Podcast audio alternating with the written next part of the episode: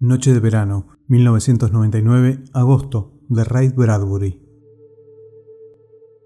La gente se agrupaba en las galerías de piedra o se movía entre las sombras por las colinas azules.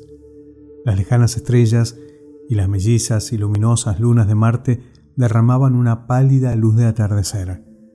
Más allá del anfiteatro de mármol, en la oscuridad y la lejanía, se levantaban las aldeas y las quintas el agua plateada yacía inmóvil en los charcos y los canales relucían de horizonte a horizonte. Era una noche de verano en el templado y apacible planeta Marte. Las embarcaciones delicadas como flores de bronce se entrecruzaban en los canales de vino verde y en las largas, interminables viviendas que se curvaban como serpientes tranquilas entre las lomas, murmuraban perezosamente los amantes, tendidos en los frescos lechos de la noche. Algunos niños corrían aún por las avenidas a la luz de las antorchas y con las arañas de oro que llevaban en la mano lanzaban al aire finos hilos de seda. Aquí y allá, en las mesas donde burbujeaba la lava de plata, se preparaba alguna cena tardía. En un centenar de pueblos del hemisferio oscuro del planeta, los marcianos, seres morenos, de ojos rasgados y amarillos, se congregaban indolentemente en los anfiteatros. Desde los escenarios una música serena se elevaba en el aire tranquilo como el aroma de una flor. En uno de los escenarios cantó una mujer. El público se sobresaltó. La mujer dejó de cantar, se llevó una mano a la garganta, inclinó la cabeza mirando a los músicos y comenzaron otra vez.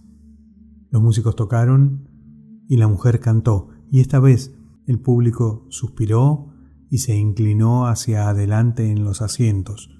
Unos pocos se pusieron de pie sorprendidos y una ráfaga helada atravesó el anfiteatro. La mujer cantaba una canción terrible y extraña. Trataba de impedir que las palabras le brotaran de la boca, pero estas eran las palabras. Avanza envuelta en belleza, como la noche de regiones sin nubes y cielos estrellados, y todo lo mejor de lo oscuro y lo brillante se une en su rostro y en sus ojos.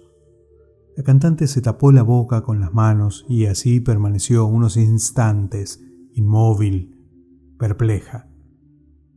¿Qué significan esas palabras? preguntaron los músicos.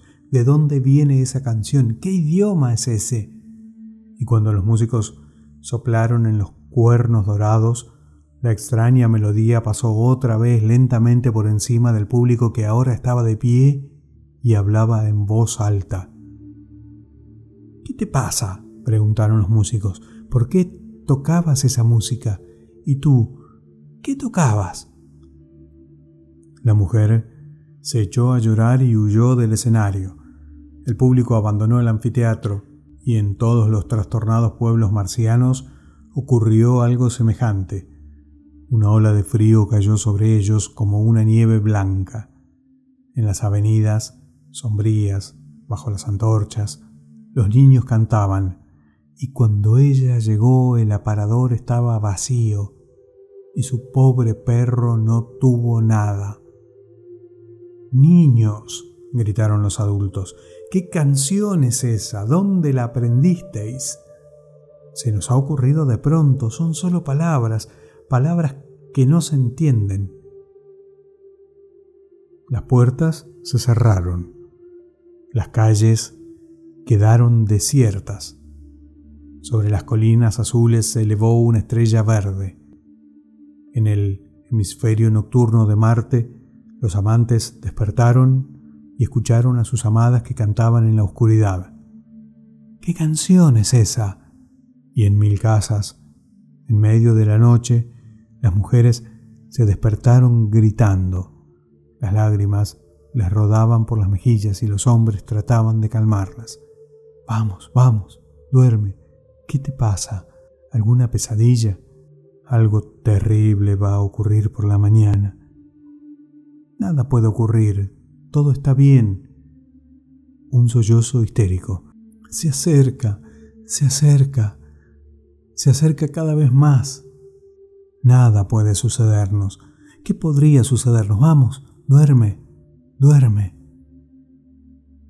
El alba de Marte fue tranquila, tan tranquila como un pozo fresco y negro, con estrellas que brillaban en las aguas de los canales y respirando en todos los cuartos niños que dormían encogidos con arañas en las manos cerradas y amantes abrazados, y un cielo sin lunas y antorchas frías y desiertos anfiteatros de piedra. Solo rompió el silencio, poco antes de amanecer, un sereno que caminaba por una calle distante, solitaria y oscura, entonando una canción muy extraña. Publicado en el libro Crónicas Marcianas de Ray Bradbury, Noche de Verano, 1999, agosto.